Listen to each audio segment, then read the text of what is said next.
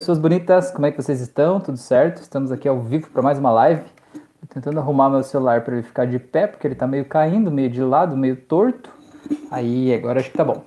E aí, tudo certo? Sejam bem-vindos. Então, hoje é segunda-feira, dia da gente falar de autoconhecimento, de evolução da consciência, dia da gente se olhar de um jeito maior, de um jeito aumentado, né? Tentar colocar um pouco de luz aí sobre as nossas relações pessoais, as nossas relações humanas é, tentar melhorar um pouco enquanto pessoa, enquanto ser humano. E a live de hoje é de tema livre, né? É vocês que decidem. Eu tenho algumas sugestões que vieram lá do Instagram, de pessoas que sugeriram. Entre essas sugestões temos aí a respeito de indecisão, e esse é um tema bastante recorrente nos últimos atendimentos que eu tenho feito. Eu acho que é um tema interessante para a gente falar dele hoje, né? Falar sobre indecisão.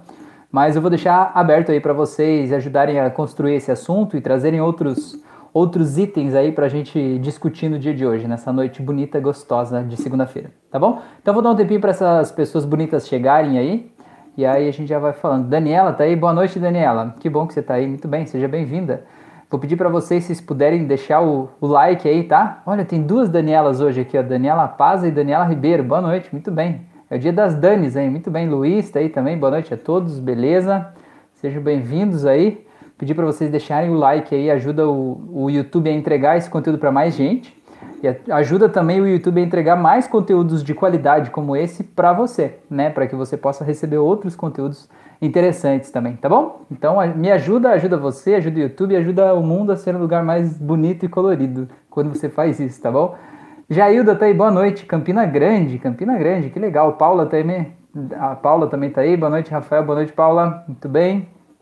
Muito certo. Fazia, fazia tempo que a gente não conversava aqui, né, Paula? Que bom, que bom que você tá aí. Tô tomando um cafezinho aqui agora. Não sei se vocês conhecem essa caneca aqui, mas essa caneca é muito massa, hein?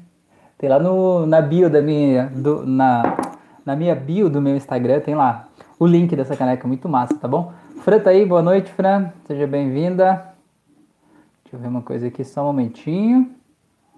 É aqui. Aí, beleza. Então tá. Gente, esse tema de indecisão é um tema interessante para vocês que estão aqui hoje. Vocês têm outra sugestão, tem outro tema que tá pegando mais aí? Conta aí para mim.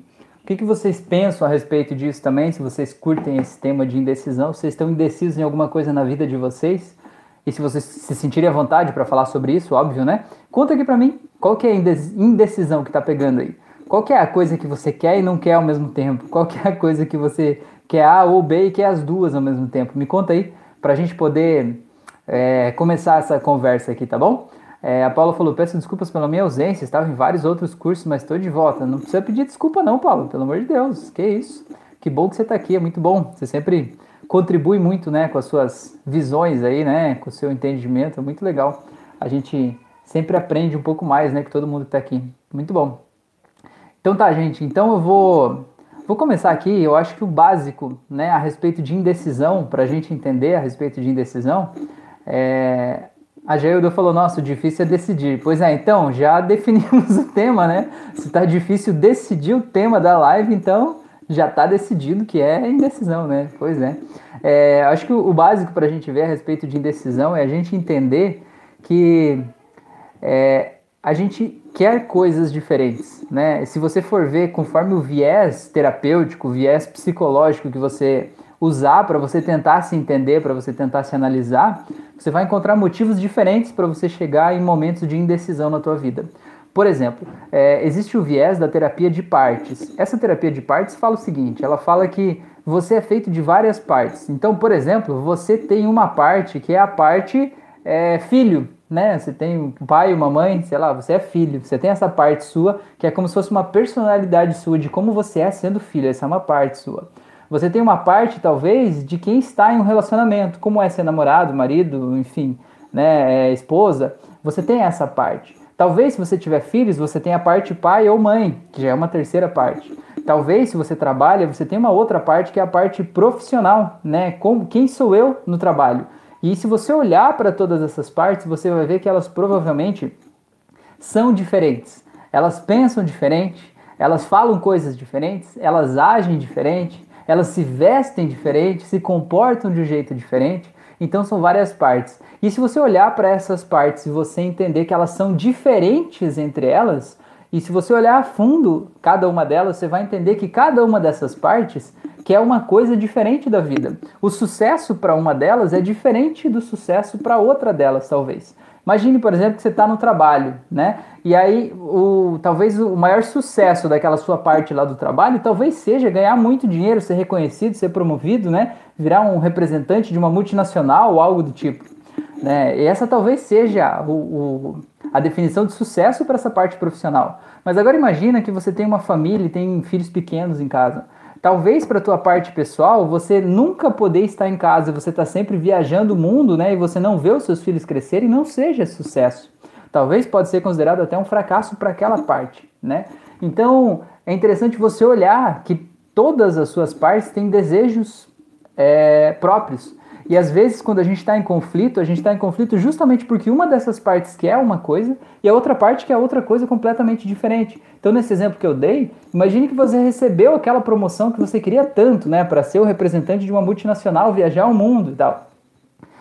E se você tiver uma família, né, você provavelmente vai entrar em um conflito interno, né? E o conflito, o que, que é esse conflito? É um conflito das duas partes. Você vai pensar assim, será que eu aceito ou será que eu não aceito?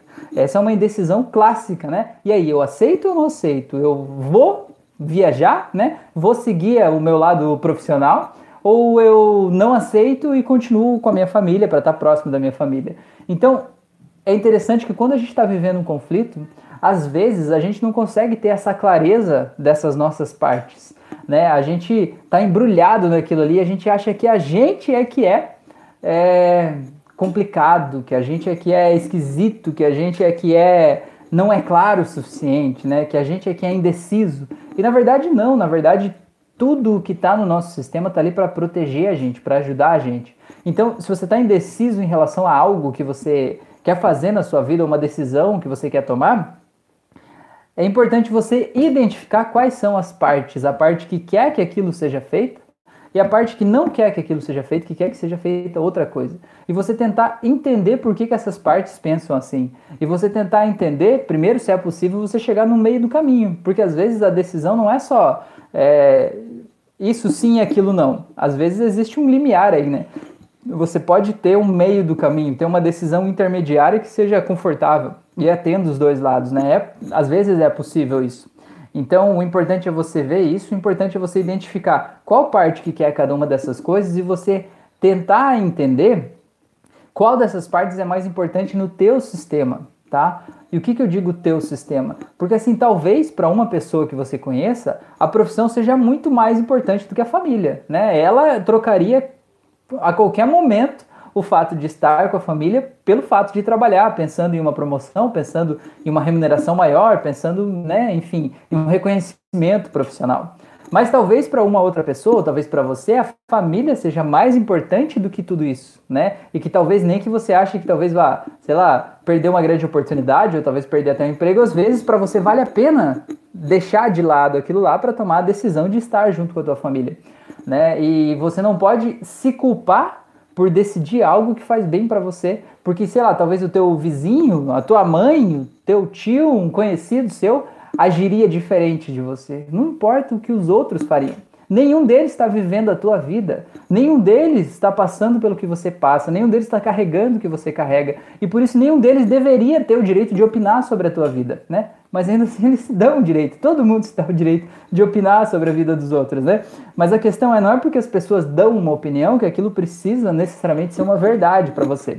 Então, se você está em conflito interno, você está confuso, está indeciso em relação a algo que você quer escolher, Tente entender que partes são essas conflitantes. E você vai entender que não é só aquela coisa pontual que está, digamos assim, causando conflito. Ali foi onde você percebeu o conflito. Mas quando você resolver aquele conflito ali, você vai conseguir harmonizar várias coisas da tua vida que aquelas partes ficavam brigando. Eu sempre gosto de usar uma metáfora que é assim, é, na ressignificação de partes, eu sempre digo assim para a pessoa imaginar as duas partes dela ali, né? Eu acho, se eu não estou enganado, eu fiz aqui no canal uma auto-hipnose para curar a relação com pai e mãe.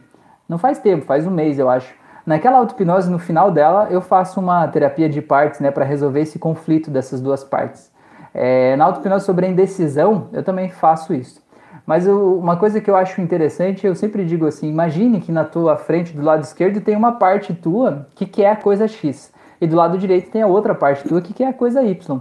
Uma, veja essas duas partes, veja como elas são diferentes. Eu sempre digo assim, eu quero que você perceba e diga para elas se olharem, se conhecerem, e diga para elas perceberem que no final das contas elas querem a mesma coisa. No final das contas, essas duas partes querem que você seja feliz, que você esteja em paz, que você esteja em harmonia, que você esteja num estado de bem-estar, que você tenha tranquilidade, que você tenha prosperidade, que você tenha saúde, né? Que você tenha saúde emocional, inclusive. As duas partes querem a mesma coisa, porque todas as duas partes te servem, né? Elas estão ali para te ajudar a atingir os seus objetivos maiores.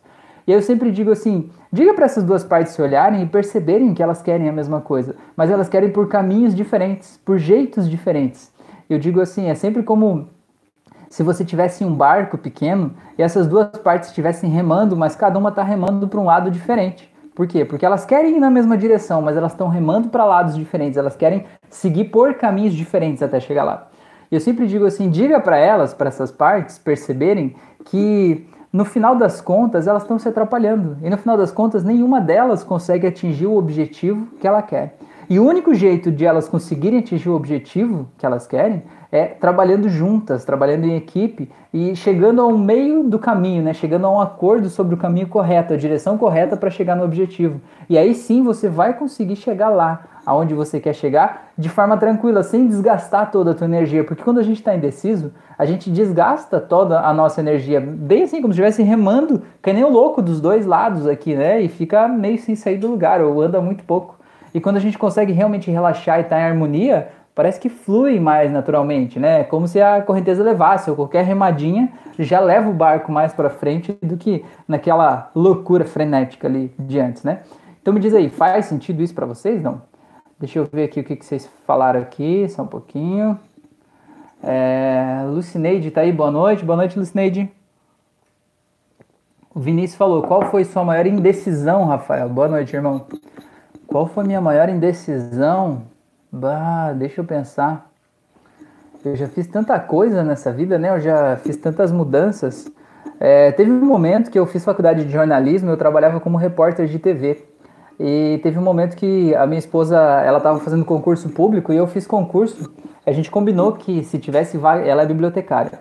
A gente combinou que se tivesse vaga só para bibliotecária, eu faria o concurso numa, num cargo de nível médio, né, de assistente em administração. E se tivesse vaga só para jornalista, ela faria num cargo de nível médio para a gente tentar, pelo menos, ir junto, né, para algum lugar. E foi o que aconteceu, né? E aí, naquele ano, foi em 2010 que a gente fez isso.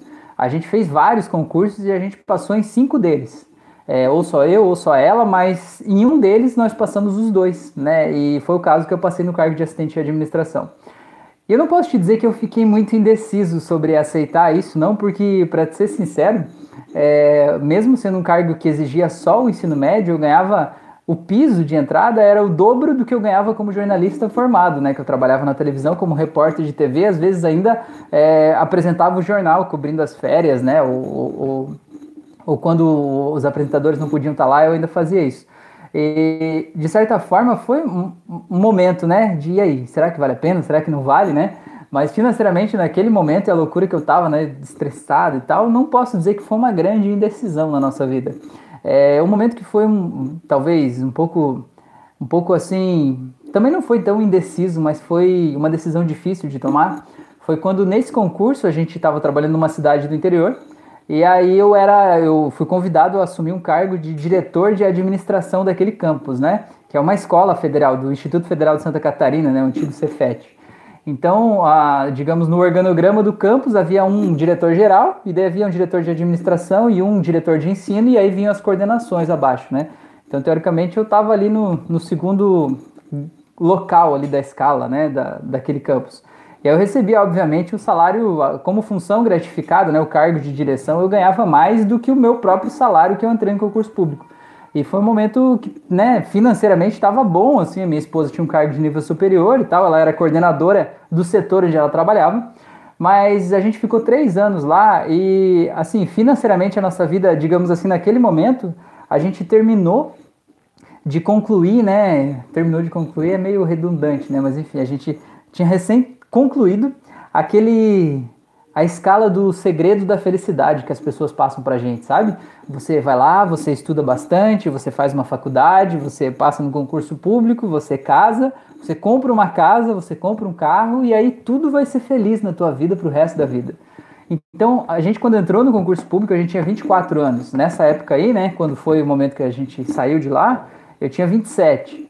E com 27 anos, né, eh, já tinha ali, sei lá, o carro do ano ali, tinha uma casa comprada, tava pagando ainda, mas enfim, tava lá, né, casa própria e tal, tinha minha esposa, não tinha filhos ainda, né, é, e teoricamente estava tudo resolvido, né, mas a gente olhava para aquilo e dizia, tá, e agora, né, é, a gente chegou aqui, agora vou fazer o quê, né, a gente vai ficar o resto da vida, vai se aposentar aqui agora fazendo isso todos os dias, né, e não que eu não gostasse do que eu fizesse, mas é, meio que saturou, né? Naquele momento, assim, tipo, já tinha encerrado aquele ciclo.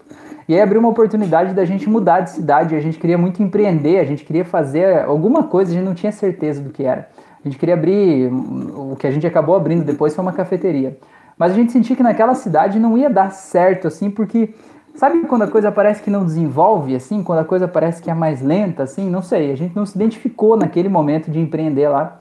E a gente acabou mudando de cidade. E essa mudança de cidade foi uma decisão difícil de tomar, porque quando a gente mudou de cidade, né, a gente não teve apoio de nenhuma pessoa, né, além de eu ter o apoio dela e ela ter o meu, né, mas nenhuma pessoa que a gente conhece, familiar, amigo, conhecido, ninguém, né, achou que seria uma boa ideia, porque a gente mudou e aí eu deixei para trás, obviamente, o cargo de direção, né, vim para cá só com o meu cargo original do concurso, né, então eu passei a ganhar menos da metade do que eu ganhava, a Fran deixou para trás a, o, a função gratificada que ela recebia, né? Então a gente veio e diminuiu muito assim, o nosso padrão de vida, o quanto a gente recebia, enfim, né? É, e o reconhecimento também, né? Porque teoricamente no campus novo a gente era só mais, mais dois, né? E lá no primeiro lá a gente era o ego, né? Dizendo, ah, você é o diretor de administração e tal.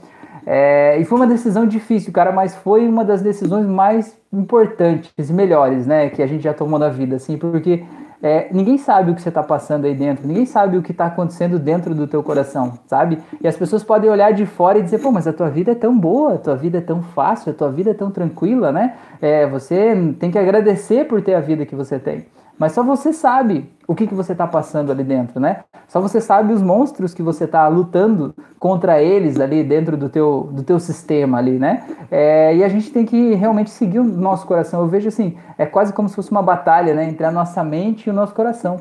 E o nosso coração, ele diz assim, você sabe, né? Alguma coisa de você sabe que não é para você isso aqui.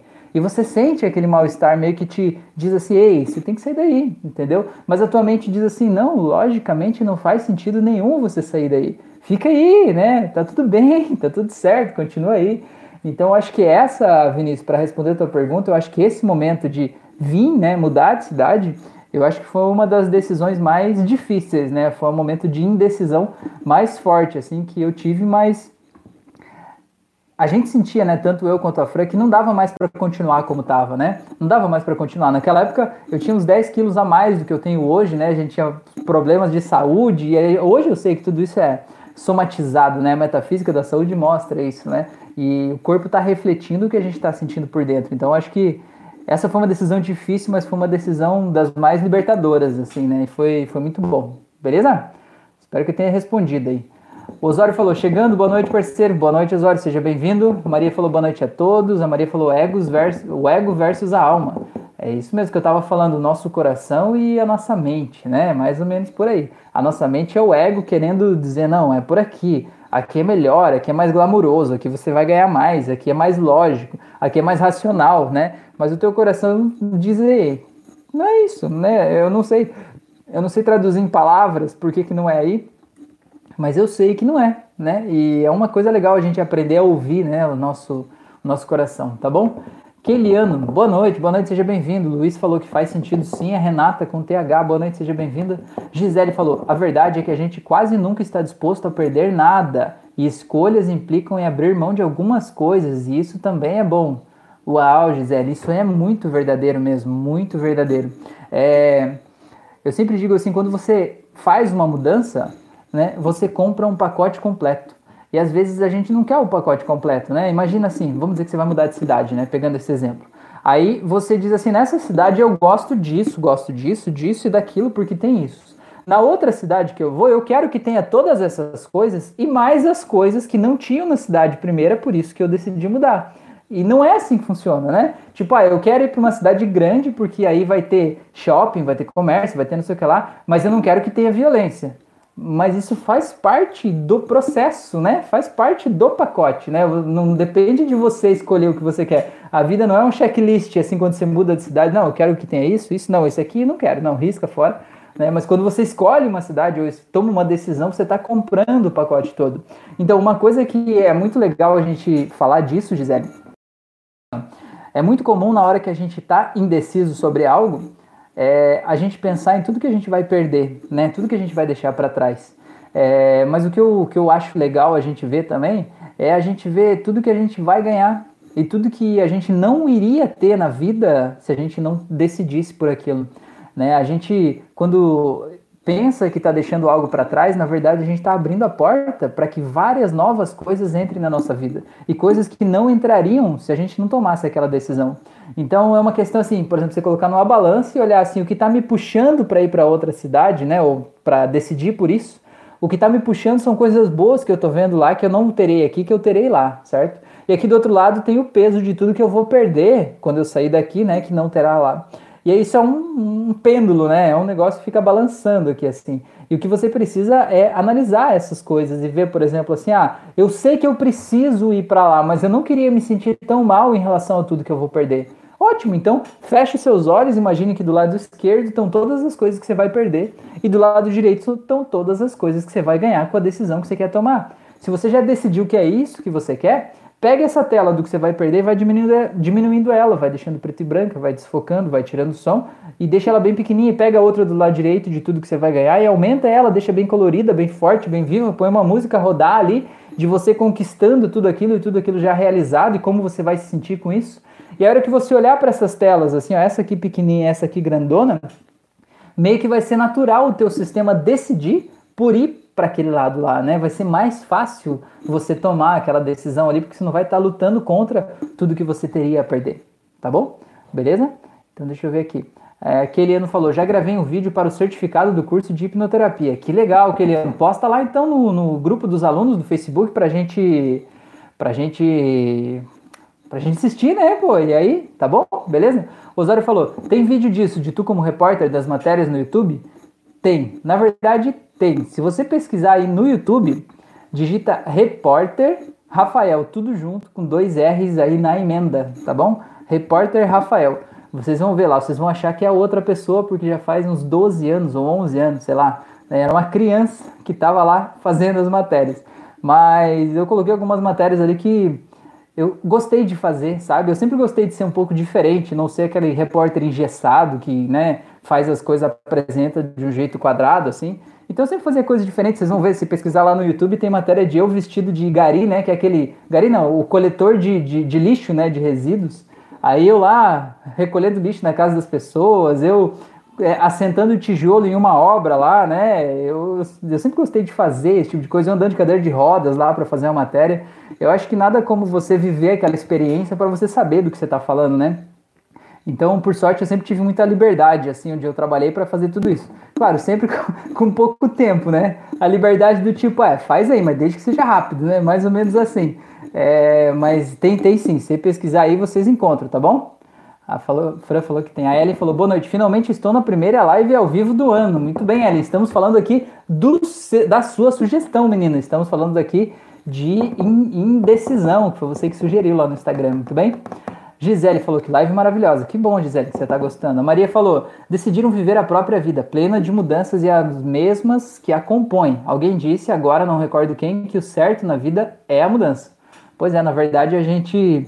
Quanto mais a gente tenta buscar algum tipo de segurança, algum tipo de estabilidade, mais a gente se impede de viver. Né? Porque a vida é isso, a vida é fluidez, a vida é o que está acontecendo agora, né? Talvez você não tenha planejado assistir essa live hoje, Talvez você não tenha planejado viver a experiência ou o trauma, ou seja lá o que foi, que você viveu que de alguma forma te gerou uma necessidade de buscar autoconhecimento, que te fez estar nessa live hoje. Mas o importante é você saber que aquilo aconteceu e você não podia evitar. E tem que ser, e não tem que, mas é ideal, né? Você poder ser grato a tudo isso, porque tudo isso compõe quem você é e tudo isso te trouxe até aqui. E esse processo de interiorização, esse processo de busca do autoconhecimento, vai te tornar muito mais forte do que você era antes de tudo isso acontecer. Então tudo tem um motivo para ser, tá bom? E que bom que vocês estão aqui.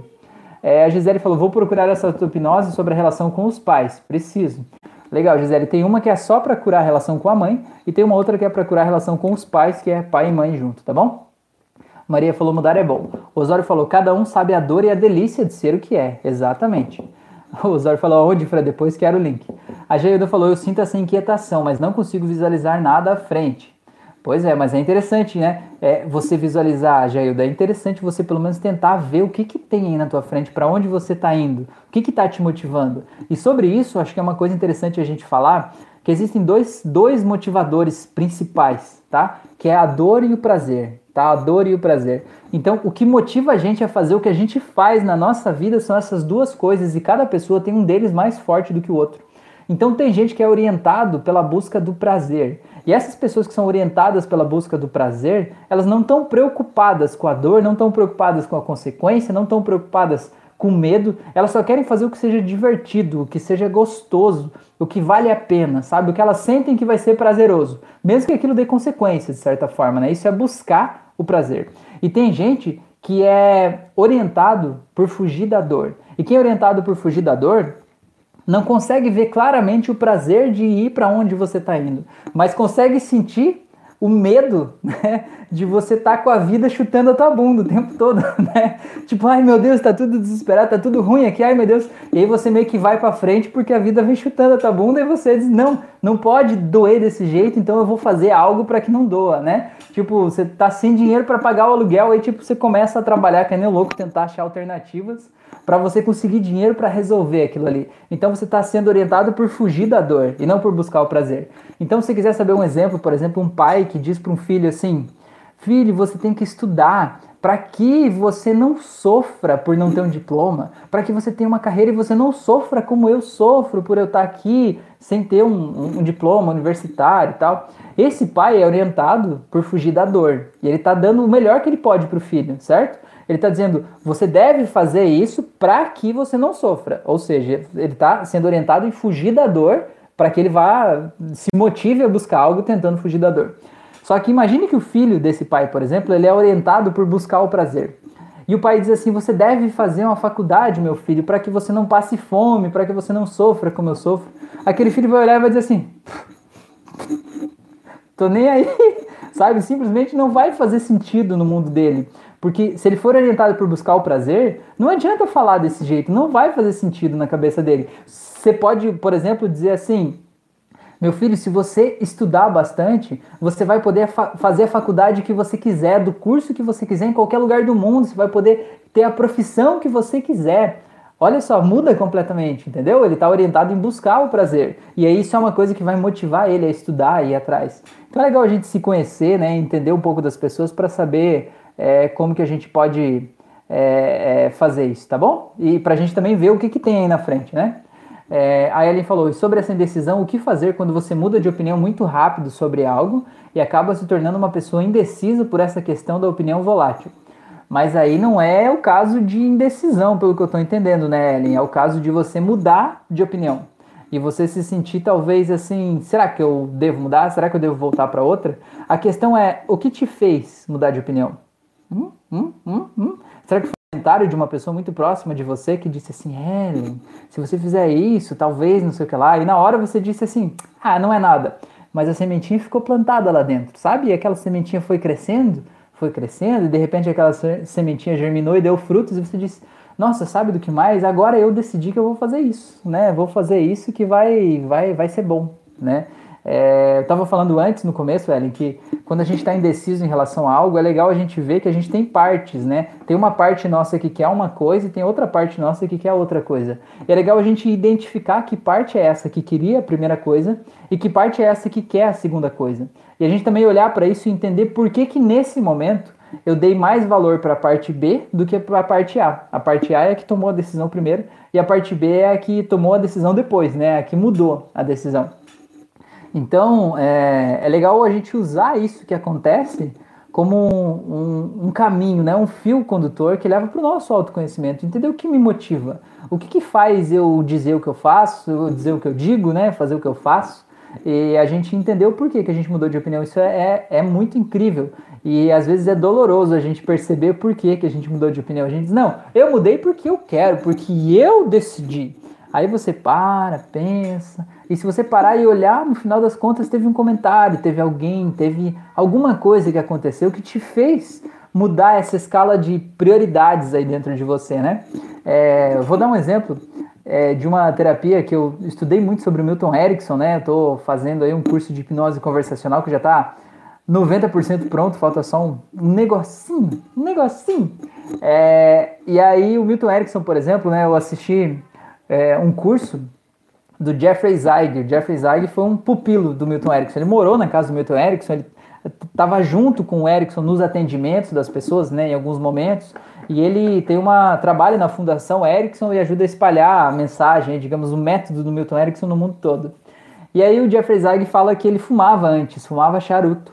E aí ele foi visitar o Milton Erickson um dia é, e aí, bem no começo, assim, né? E o Milton Erickson chegou para ele, o Milton Erickson falava tudo por meio de histórias, por meio de metáforas. Ele nunca dizia você deve fazer isso, você é de tal jeito. Ele chegava e te contava uma história.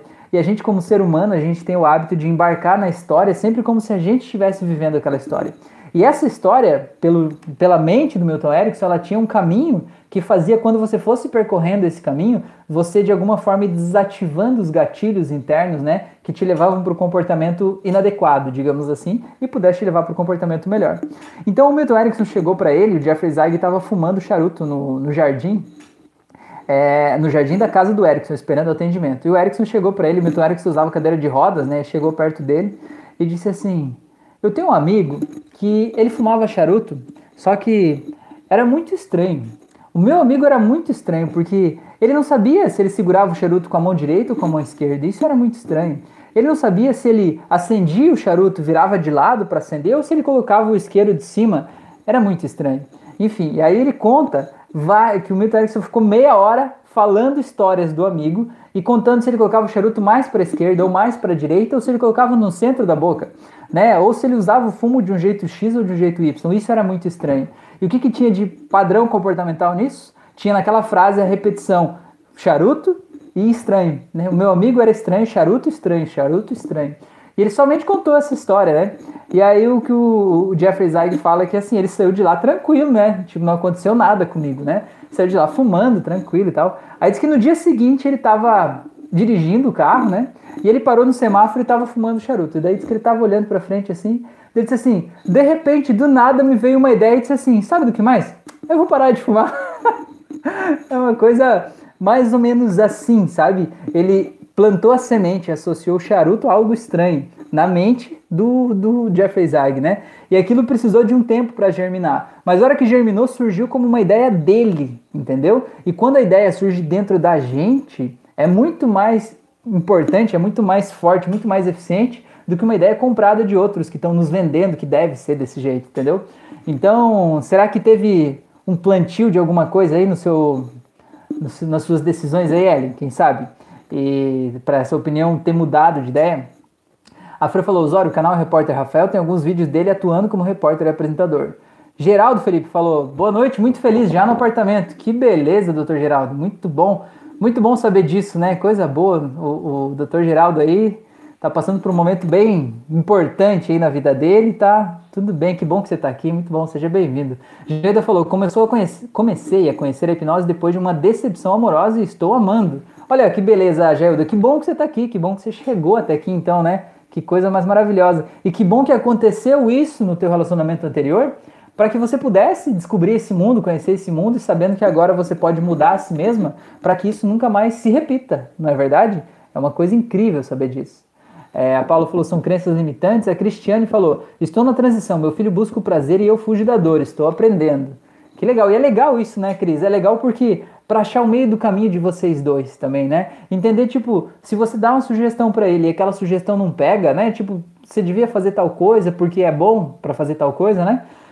Para acontecer isso, e aquela sugestão não pega, você tentar entender, será que essa sugestão aqui que eu estou dando, esse pensamento, ele é ligado a fugir da dor, né? É, e talvez seja mais gostoso e mais prazeroso a gente poder flexibilizar um pouco isso e aprender a buscar um pouco mais o prazer, porque quando a gente está buscando o prazer, a gente consegue fazer coisas que aquela coisa que doía lá, lá atrás simplesmente não dói. É como se você estivesse correndo uma corrida, tá? E aí, quando você é orientado por fugir da dor, você vai fazer o máximo possível para que você não chegue em último, por exemplo, né? É, porque seria uma dor você chegar em último. E quando você é orientado por buscar o prazer, você vai dar o teu máximo para você tentar chegar em primeiro, porque você quer a glória de ser o primeiro.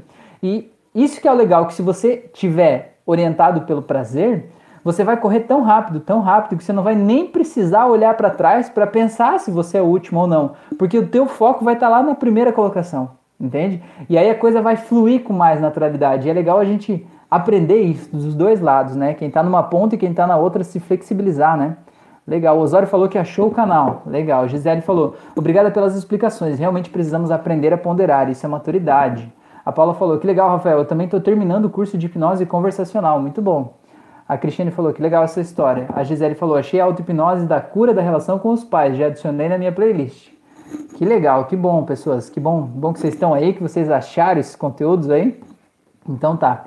Me contei agora, 36 minutos, a gente já finalizou, eu acho, esse primeiro ponto da nossa pauta de hoje aqui. É, tem algum aspecto de indecisão que eu não falei aqui? Tem algum algum meandro aí ligado à decisão na vida de vocês que, que, que não foi atendido aqui, que talvez é importante você falar para eu tentar entender isso de outro aspecto, ou tentar talvez te fazer ver isso de um jeito diferente? Ou tem outro assunto que vocês querem falar aqui na live de hoje, uma outra sugestão? Manda aqui para mim e aí a gente vai. Manda aqui agora, né, no chat aí. E aí a gente já emenda aqui e a gente continua. Senão eu já vou encerrar a live já, tá bom? Vocês é que mandam, beleza? Porque aqui é assim. A Gisele falou qual o seu Face e o Insta. Eu só sou inscrita aqui no canal. Gisele, o Instagram é o meu sobrenome super fácil. O meu sobrenome é a coisa mais tranquila do mundo de se escrever. Qualquer criança alfabetizada sabe escrever. É rafael.vielevski. É de boa, é facílimo, tá? É, se você tá aqui no YouTube, você pode pegar. Tem uma aba aqui no YouTube chamada Sobre. Se você clicar naquela aba Sobre, tem o link direto lá do Instagram, do Facebook e de tudo mais tá bom? E no Facebook, o Facebook, eu, se eu não me engano, ele ainda está como desenvolvimento pessoal integral. Eu tentei mudar e aí acabou não dando certo lá naquele momento e eu acabei esquecendo de fazer isso. Né, Osório? Eu acabei esquecendo de fazer isso. O Osório me cobrou um tempo lá, mas estava dando tudo errado. O Facebook queria um monte de documento lá para poder mudar o nome da página e ficou, ficou assim mesmo. Mas me procura aí no, no Instagram que a gente vai, vai, vai trocar uma ideia, tá bom? Beleza? Aí ele falou: é válido ter uma auto-hipnose para relaxamento para pessoas indecisas? Já tem, Ellen, já tem. É, o nome dela é auto-hipnose para controlar indecisão. É só fazer ela e vai te ajudar com isso, tá bom? Vai te ajudar a entender o que está se passando aí nesse coraçãozinho, nessa cabecinha que na verdade você vai perceber que não é uma indecisão. Na verdade você já decidiu por algo aí no teu coração e talvez a tua mente está querendo que você decida por outra coisa, né? Talvez você queira que você decida por uma coisa diferente, porque seria mais é, lógico, né? Seria mais racional você decidir por outra coisa, tá bom? É, Luiz falou: indecisão tem ligação com a preguiça, zona de conforto? Não, não sinto isso, Luiz, tá? Eu não sinto isso. Eu sinto que, para quem olha de fora, parece, né? Imagina que você tem uma pessoa aí na tua família que está indeciso em, em relação a alguma coisa, tá? E você olhar de fora, você pode achar que é uma preguiça, né? Pô, é uma preguiça da pessoa, ele podia fazer tal coisa, né? Ia, ia depender de mais trabalho dele, de mais coisas, né? Para ele conseguir algo, né? A preguiça está desmotivando ele, né? E ele está se sentindo tranquilo em continuar na zona de conforto e não querer evoluir, por exemplo.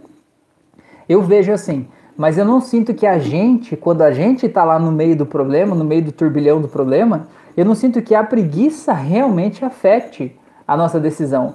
Eu vejo que é a nossa capacidade de ver que um futuro realmente é possível que faz a gente ter a energia e a coragem para decidir por algo que vai tirar a gente da nossa zona de conforto. Tá? Então vou contar a história aqui de novo, eu já contei outra vez uma metáfora aqui que eu, que eu criei, mas eu acho que é interessante a gente falar.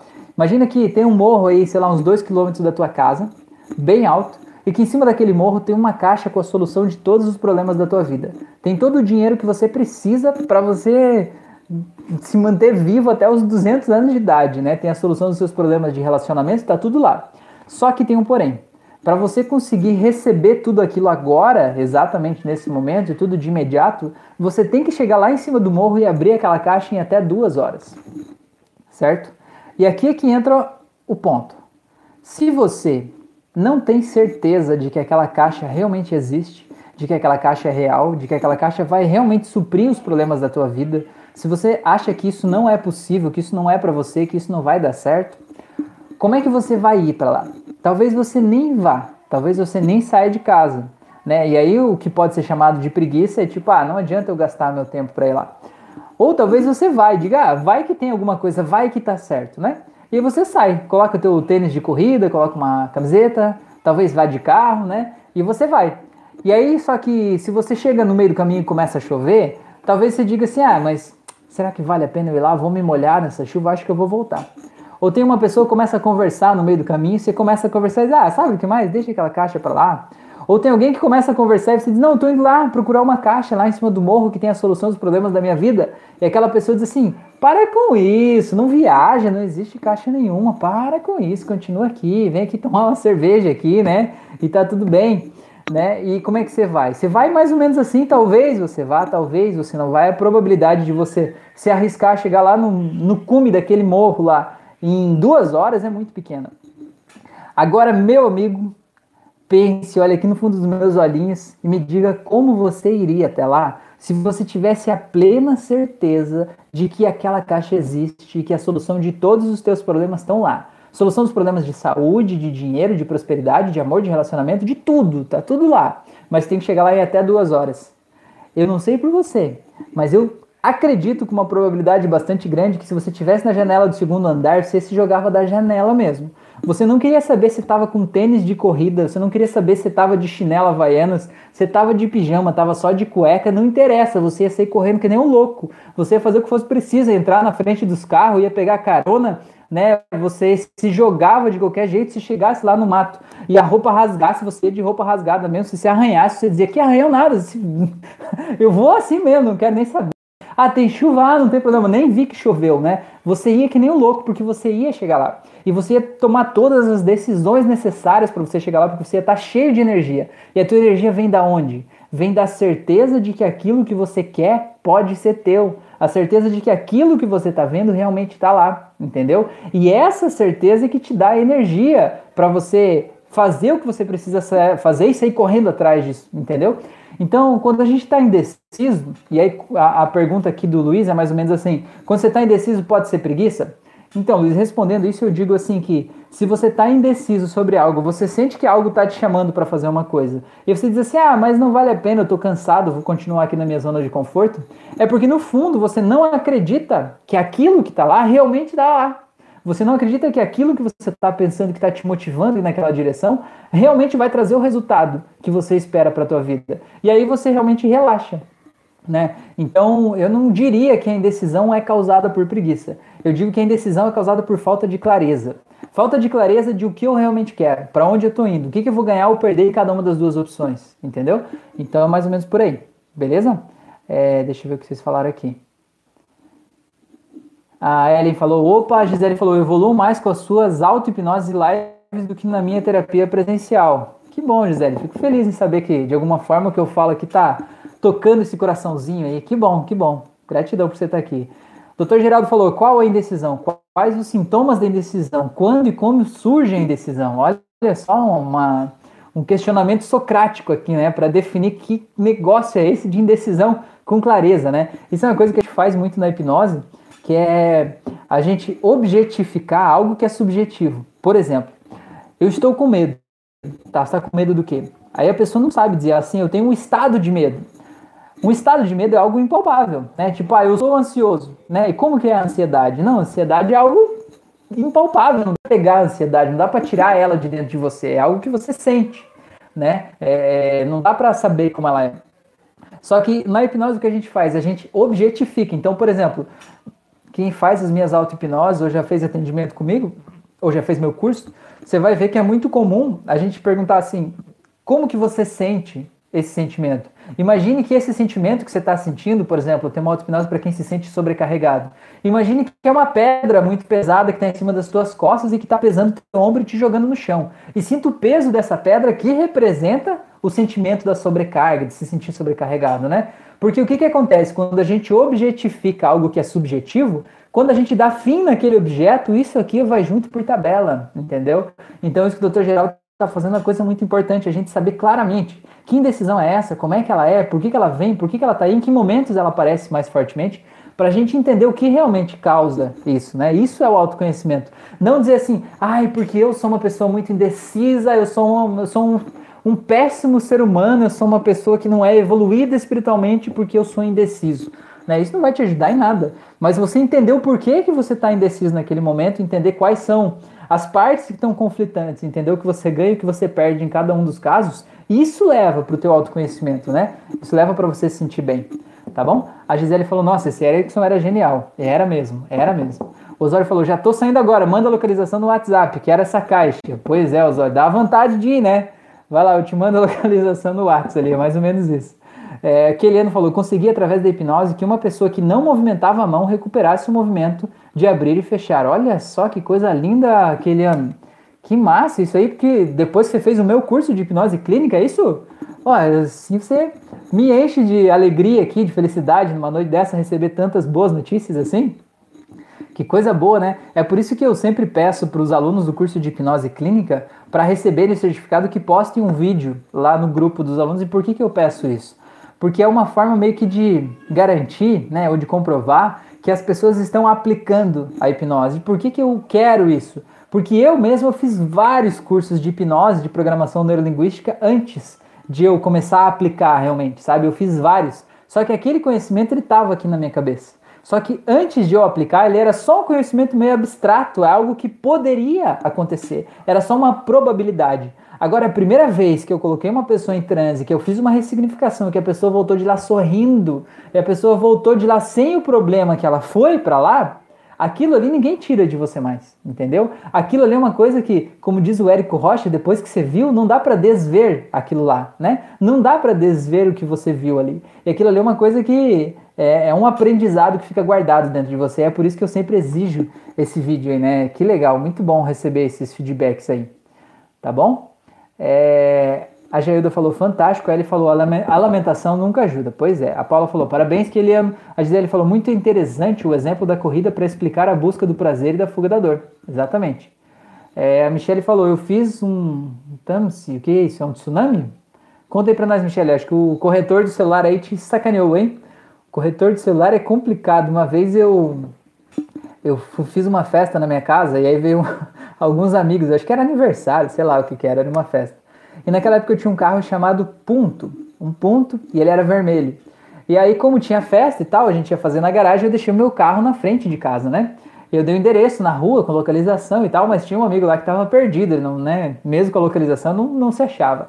Daí ele me ligou e falou: Rafael, eu tô perdido aqui e tal, tô na frente do mercado X. Eu falei: Não, a rua é essa mesmo, segue reto. E eu mandando mensagem no WhatsApp, não falado, né? Mensagem escrita. Eu falei assim: pode vir que a minha casa é aqui onde tem um ponto vermelho na frente.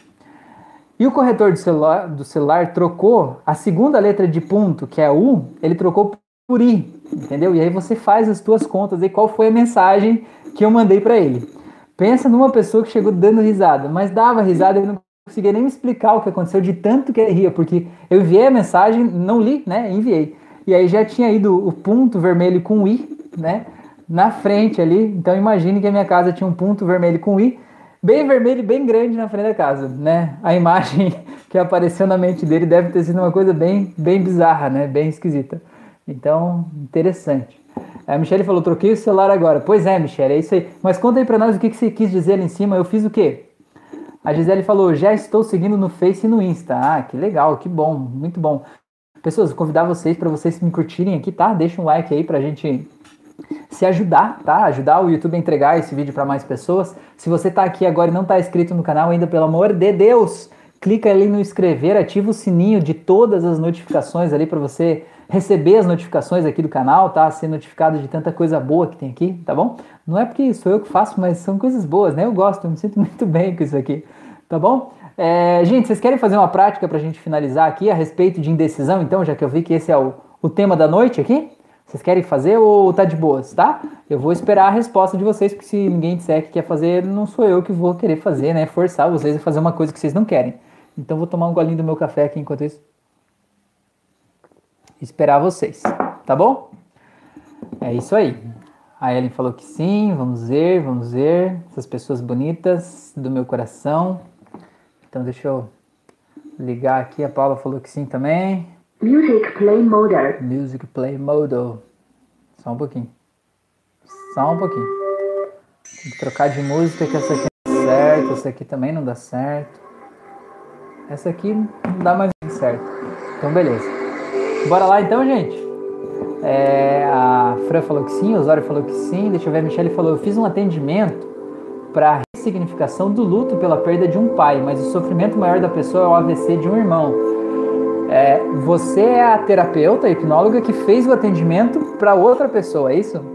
Então, na verdade, tem as duas coisas aí, né, Michele? Na verdade, as duas coisas estão juntas, tá? Porque quando você pensa, por exemplo, que um familiar teu tem um AVC, né, você de alguma forma fica aquela energia, parece assim, da morte meio que pairando.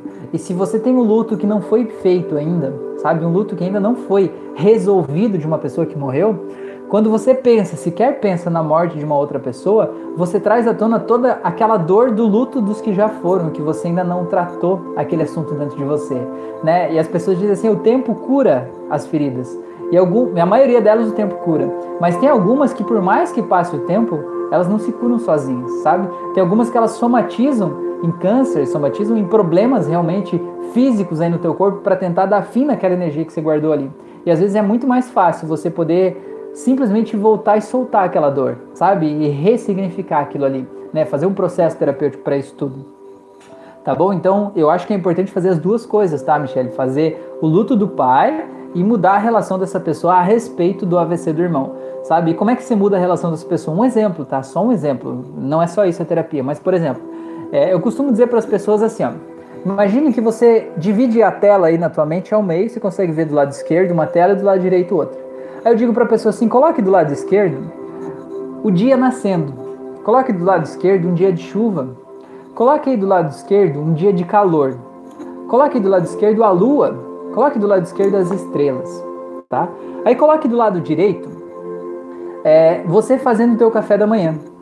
Coloque do lado direito você comendo uma coisa que você gosta de comer. É, coloque do lado direito você tomando um banho de chuveiro, tá? Coloque do lado direito você, sei lá, comendo um doce, né? Por exemplo, tá?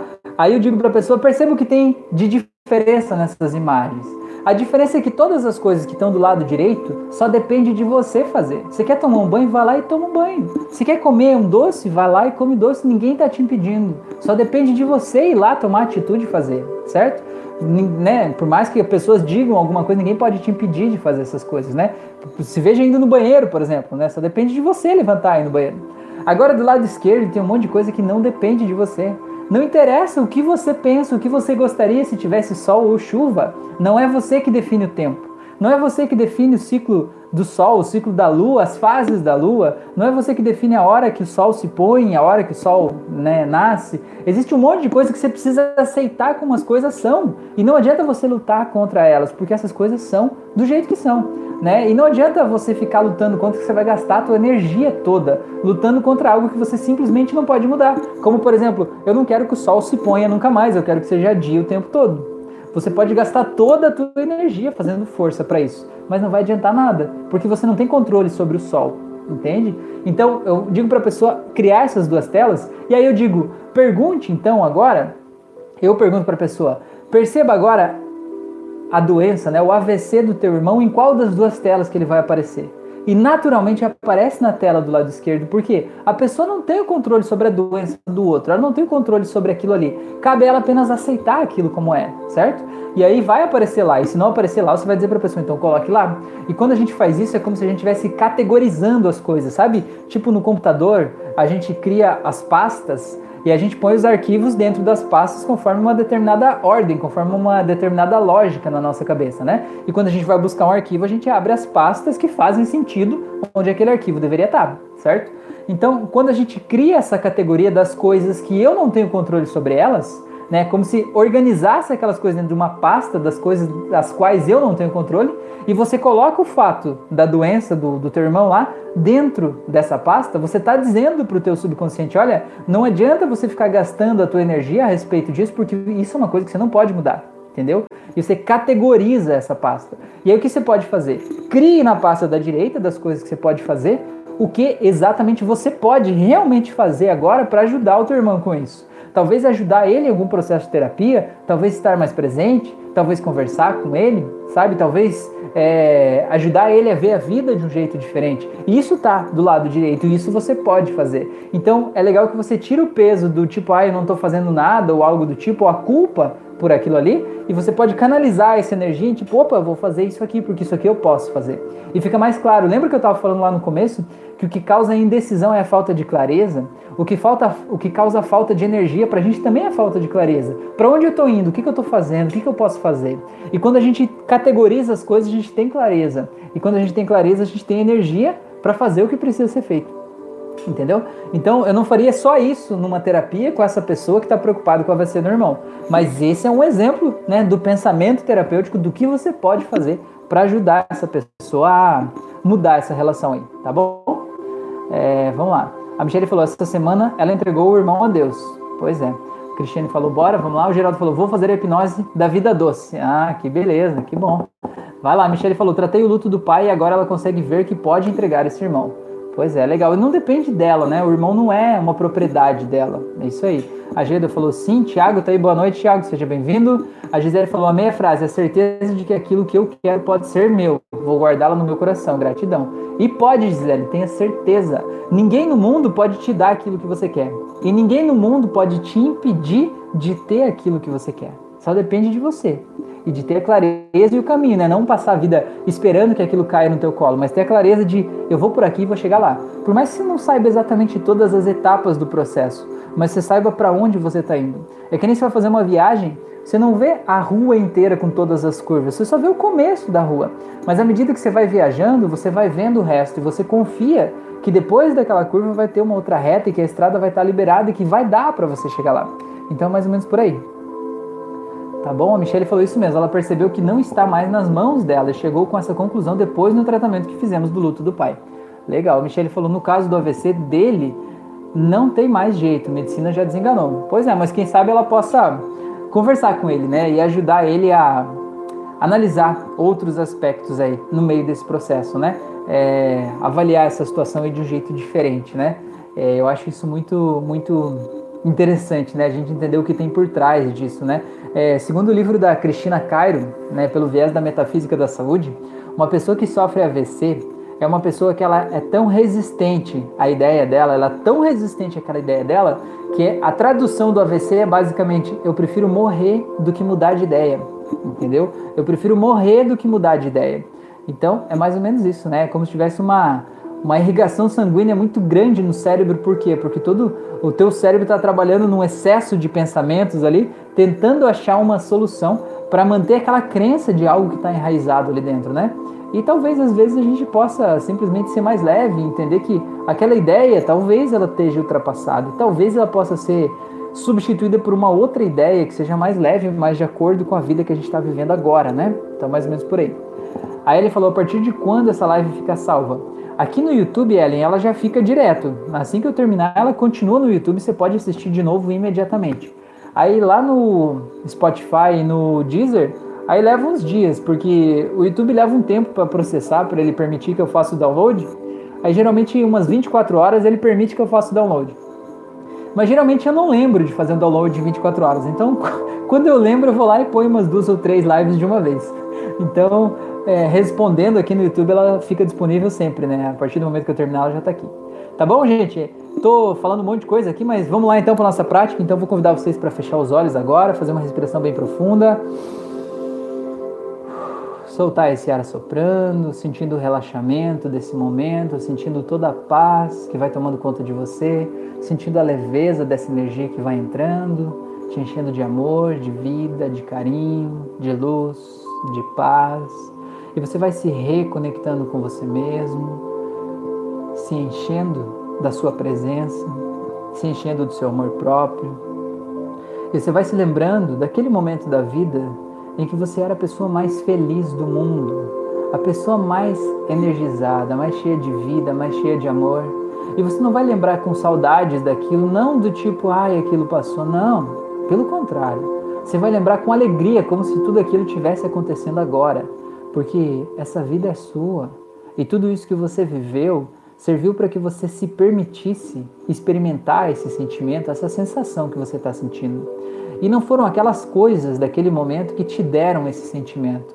Aquelas coisas ou pessoas foram apenas o contexto que te permitiu sentir isso, mas esse sentimento é teu. Isso que você está sentindo é o estado interno que você pode acessar sempre que você quiser.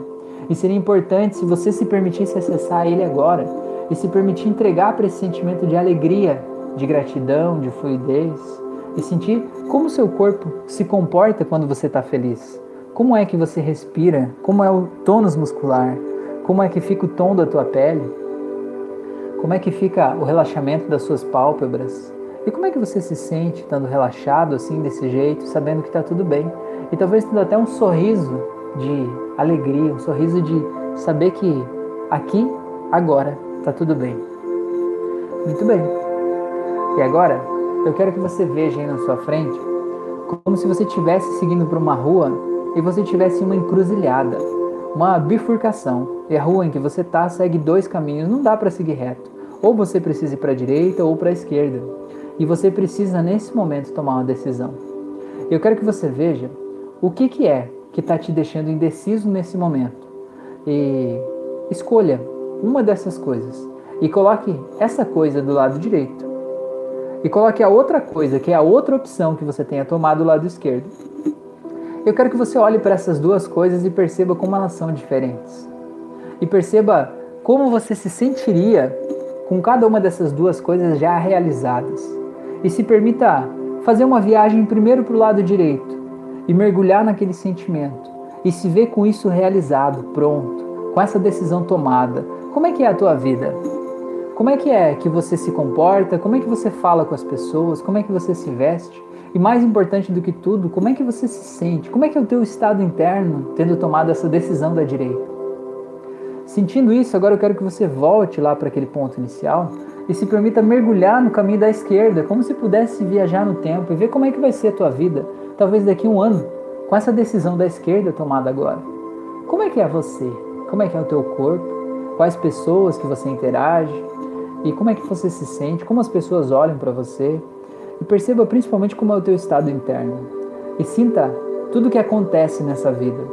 E perceba como é.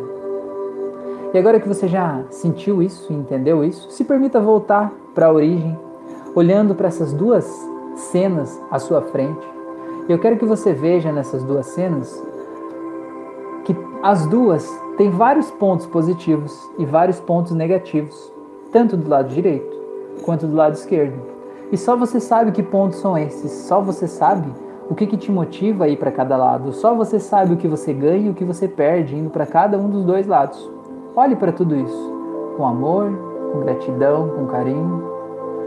E entenda que todos esses prós e contras, esses pontos que você vê, essa lista, checklist que você fez, está apenas na tua mente, na tua lógica, na tua razão. Nada disso aí, na verdade, é verdade. Nada disso aí define realmente como você vai estar, como você vai se sentir, qual é a decisão realmente mais acertada e apropriada para você. E para você saber qual é a melhor decisão para você, é importante que você se lembre de como você se sentia em cada um dos dois caminhos. E se lembre desse sentimento. E perceba agora como se todos aqueles prós e contras dos dois lados eles desaparecessem, como se eles fossem ficando desfocados, como se virasse uma nuvem e fossem desaparecendo. E agora perceba como você se sente em cada um dos dois caminhos e se permita deixar o seu corpo leve, solto, sem encostar em nada, sem encostar na cadeira nem nada, e perceba para qual dos dois lados o teu corpo te puxa. Sim, o teu corpo vai te puxar para um dos dois lados. E apenas relaxe e diga: corpo, qual é o lado mais apropriado para mim? E você vai ver que o teu corpo vai te puxar ou para a esquerda ou para a direita, de forma suave. Não tente induzir esse movimento do tipo eu quero tal coisa. mas apenas permita que ele te deixe levar de um lado para o outro. E você vai se dando conta de como você se sente em cada um dos dois lados. E a partir do momento que você se permite ir para um lado e sentir essa atração, esse magnetismo natural que está te puxando aí, entendendo que não sou eu que te puxei para lado nenhum. Essa força natural, a gente chama isso de um micromovimento. É um pequeno movimento que o teu subconsciente faz nos músculos do seu corpo, que é potencializado pelo seu corpo e causa um movimento maior aqui na frente, para potencializar aquela resposta. É o mesmo princípio que é usado para pêndulos em mesas de radiestesia, por exemplo. Então, agora que você sabe qual é a decisão correta, eu quero que você se permita olhar para aquela bifurcação de novo. E se você quer realmente se sentir decidido a seguir por esse caminho, pega aquele aquela outro caminho e diminua ele. Deixe ele bem pequeno. Deixe ele pequeno e talvez faça aparecer nele de novo quais são os contras de ir por aquele caminho, tudo que você teria de errado seguindo por aquele caminho. E desse lado aqui que você escolheu, faça reaparecer todos os prós, tudo que você tem de positivo de seguir por esse caminho. E agora se permita voltar para a bifurcação e olhar para essa cena e perceber que não há mais dúvidas e que você está pronto e preparado para seguir pelo caminho que você precisa seguir. Então agora eu quero que você se permita sair dessa cena e se ver na frente do mar, num lugar bem amplo, espaçoso, tranquilo eu quero que você se permita agora se sentir indeciso de novo, não sobre aqueles mesmos fatos lá, mas o sentimento de indecisão. E perceba como é esse sentimento que está aí dentro de você. Perceba como é que ele se parece, como é que você sente ele, como é que é você estar tá indeciso. E para você saber como é se sentir indeciso, pegue uma coisa em que você estava completamente decidido a fazer algo e você foi lá e contou para uma pessoa que você gosta muito e que é muito importante para você, que você queria fazer aquilo. E aquela pessoa simplesmente te desmotivou e te fez achar que aquilo ali realmente não era o melhor para você. E perceba como é esse sentimento conflitante, como é essa indecisão dentro de você. Eu quero que você transforme essa indecisão em um objeto, seja um objeto geométrico ou um outro objeto, eu quero que você sinta esse objeto aí dentro do teu corpo, talvez no teu coração. Eu quero que você se veja tirando esse objeto com as suas mãos aí de dentro e podendo olhar para ele como se ele estivesse na frente dos seus olhos. Eu quero que você pergunte para esse objeto: Objeto, qual é a mensagem que você tem para mim? E fique em silêncio para ouvir a resposta dele agora.